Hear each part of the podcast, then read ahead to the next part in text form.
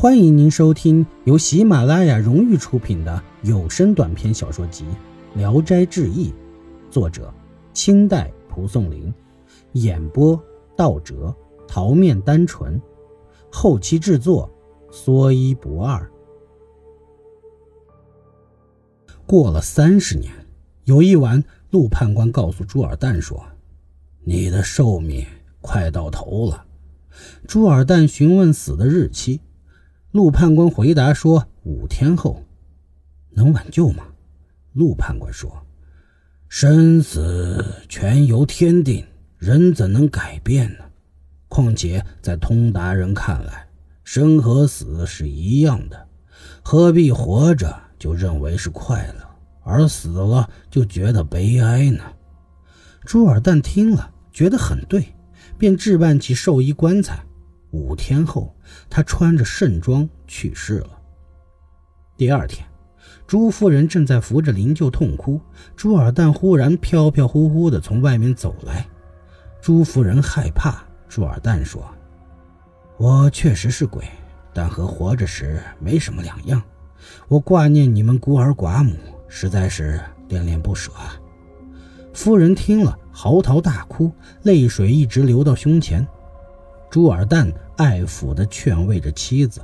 夫人说：“古时有还魂的说法，你既然有灵，为什么不再托生呢？”朱尔旦说：“天数怎能违背呢？”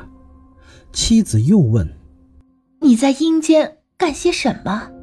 朱尔旦回答说：“陆判官推荐我掌管文书，还封了官爵。”也没什么苦处，妻子还想再问，朱尔旦说：“陆公跟我一块来了，快点准备酒菜吧。”说完便出去了。朱夫人立即按丈夫吩咐的去准备，一会儿便听见陆判官和朱尔旦二人在室内饮酒欢笑，高腔大嗓，宛如生前。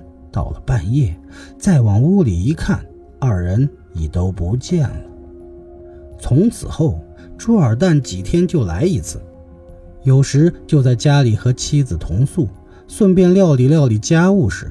当时他的儿子朱伟才五岁，朱尔旦来了后就抱着他。朱伟长到了七八岁，朱尔旦又在灯下教他读书。儿子很聪明，九岁能写文章，十五岁考进了县学，还依然不知道自己的父亲早已去世多年。但此后，朱尔旦来的次数渐渐的少了，有时个把月才来一次。又一天晚上，朱尔旦来了，跟妻子说：“现在要和你永别了。”妻子问：“你要去哪里？”朱尔旦回答说：“承蒙上帝任命我为太华卿，马上就要去远方赴任，公务繁忙。”路途又遥远，所以不能再来了。妻子和儿子听了，抱着他痛哭。朱尔旦安慰说：“哎，不要这样，儿子已长大成人，家境也还过得去。世上哪有百年不散的夫妻呀？”又看着儿子嘱咐说：“好好做人，不要荒废了父亲教给的学业，十年后还能见面。”说完，径直出门走了，从此再也没来过。后来，朱伟二十五岁时考中了进士，做了行人官，奉皇帝命去祭祀西岳华山。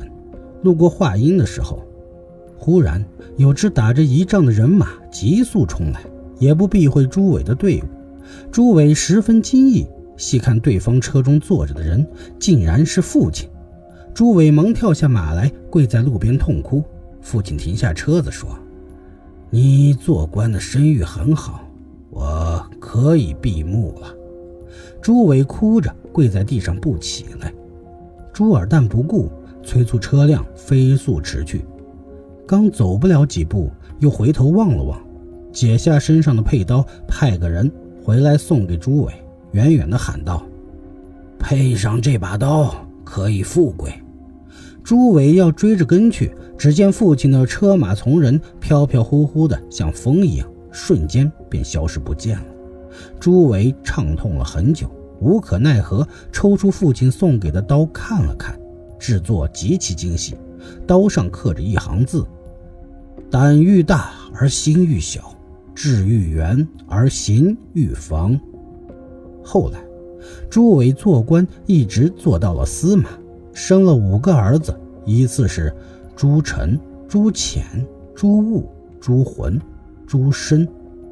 有一晚，朱伟梦见父亲告诉自己说：“佩刀应赠给朱浑。”朱伟听从了。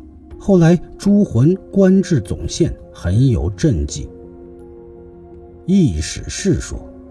斩断仙鹤的脚给鸭子接上，如此矫情，而作者是妄为，移花接木，创始的人却很神奇。何况为人凿削肝肠，在脖子上施加刀具的呢？陆公可谓相貌丑陋，但是内心美好的鬼判呢？明末至今相去不远，不知林阳的陆公还在吗？如果尚有英灵为他执鞭赶车，成为仆役，也是心甘情愿的呀。本集演播到此结束，谢谢您的收听，喜欢请点赞、评论、订阅一下，谢谢支持。